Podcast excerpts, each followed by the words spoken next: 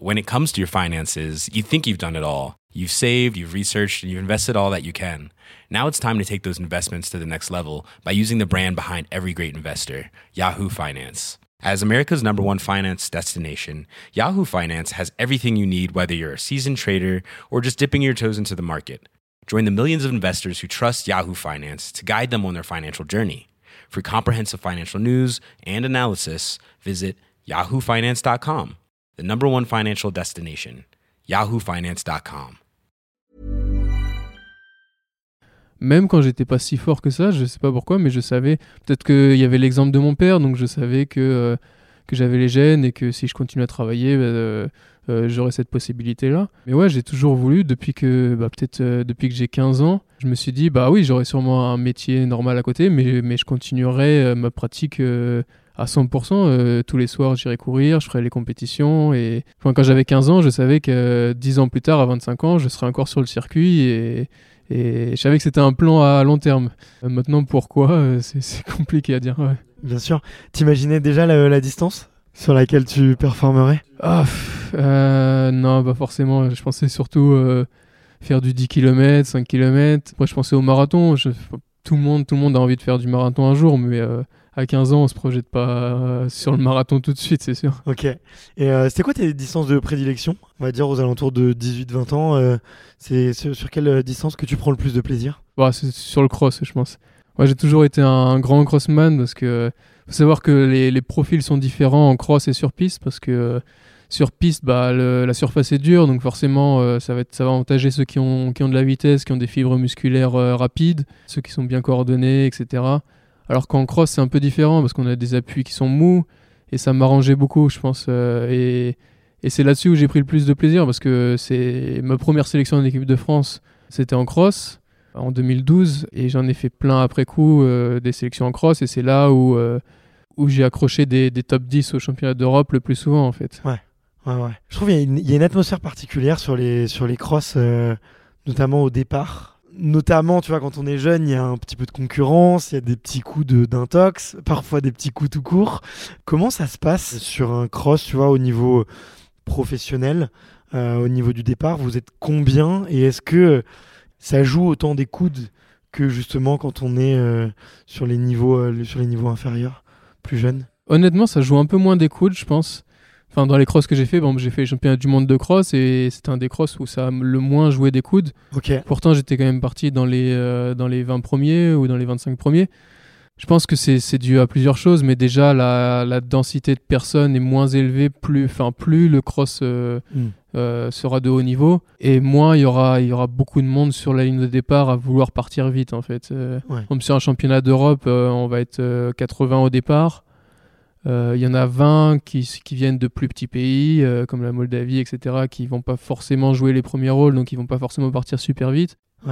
Et donc au final, il y en a que euh, peut-être 60, 50 qui se disent bon, bah faut que je sois dans les, dans les premiers, et donc sur la ligne de départ. Donc il y en a pas tant que ça au final par rapport à un cross UNSS scolaire où on était, moi j'en ai fait un, où on était 900 ou 800 sur la ligne de départ. Je dire 1000 gamins.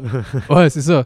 Et ce qui est fou, c'est qu'à cet âge-là, bah, sur, les, sur les 1000 personnes qui sont, sur les 1000 gamins qui sont présents, il y en a 800 qui pensent qu'ils peuvent gagner le cross, quoi. Donc ils passent tous super vite au bout de 100 mètres. Et c'est là que ça joue des coudes, en fait. C'est quand il y a des gens qui, qui sont pas forcément à leur place, si j'ai envie de dire.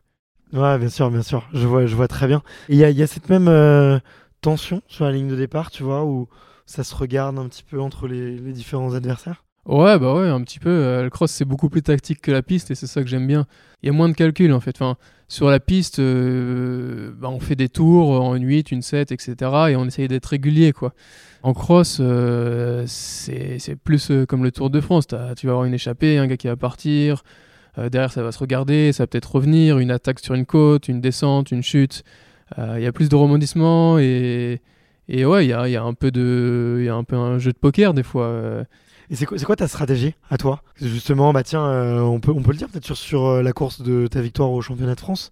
C'était quoi ta, ta stratégie euh, que tu voulais mettre en place? Est-ce que c'est gros départ et tenir devant? Est-ce qu'au contraire, c'est plutôt attentiste derrière le, le peloton de tête pour placer ton attaque toi au bon moment? Comment est-ce que tu te situes comme type de coureur? Je sais pas si, si j'ai envie de dévoiler ma stratégie par contre là. non, mais Moi, je suis quelqu'un qui qui tient pas forcément très bien l'acide lactique, donc un, un, départ très rapide sur les 500 premiers mètres euh, c'est quelque chose qui peut vite me mettre lactique. Donc, euh, donc en général, j'essaye de pas me cramer. Il faut que je sois suffisamment bien placé pour, euh, pour voir la tête de course. Pas à fond non plus, parce que sinon, je sais que si je suis lactique, mon corps va avoir du mal à éponger toute cette fatigue du début de course. La vérité, c'est que sur, bah, quand, quand j'étais champion de France, sur un cross super boueux comme il y a eu, faut juste savoir gérer son effort en fait. La tactique était moins importante, il fallait juste pas faire d'à un peu comme courir un marathon quoi. Faut pas faire d'à parce que chaque effort euh, il se pécache, c'est pas comme sur un parcours super plat. Dans la bouche, chaque effort se, se pécache et euh, voilà, en fait, je voulais surtout euh, jauger un peu mes, adversaires avec des accélérations très progressives et, quand j'ai vu que, que, à l'arrière, bah, ça commençait à grimacer, ça m'a donné confiance et je me suis dit bon, maintenant je peux un peu lâcher les chevaux et en général, c'est un peu comme ça que j'essaye de courir, c'est-à-dire que que j'assure sur le premier tiers de course et ensuite, euh, ensuite, je sais que sur mon endurance euh, et sur ma foulée, je peux réussir à, à, faire de bonnes choses. Et surtout que, euh, on dirait pas forcément, mais au final, j'ai quand même une bonne vitesse terminale. Mais j'ai pas forcément une, belle, bonne vitesse pure, à l'état pur, sur un 100 mètres, je fais pas moins de 12 secondes.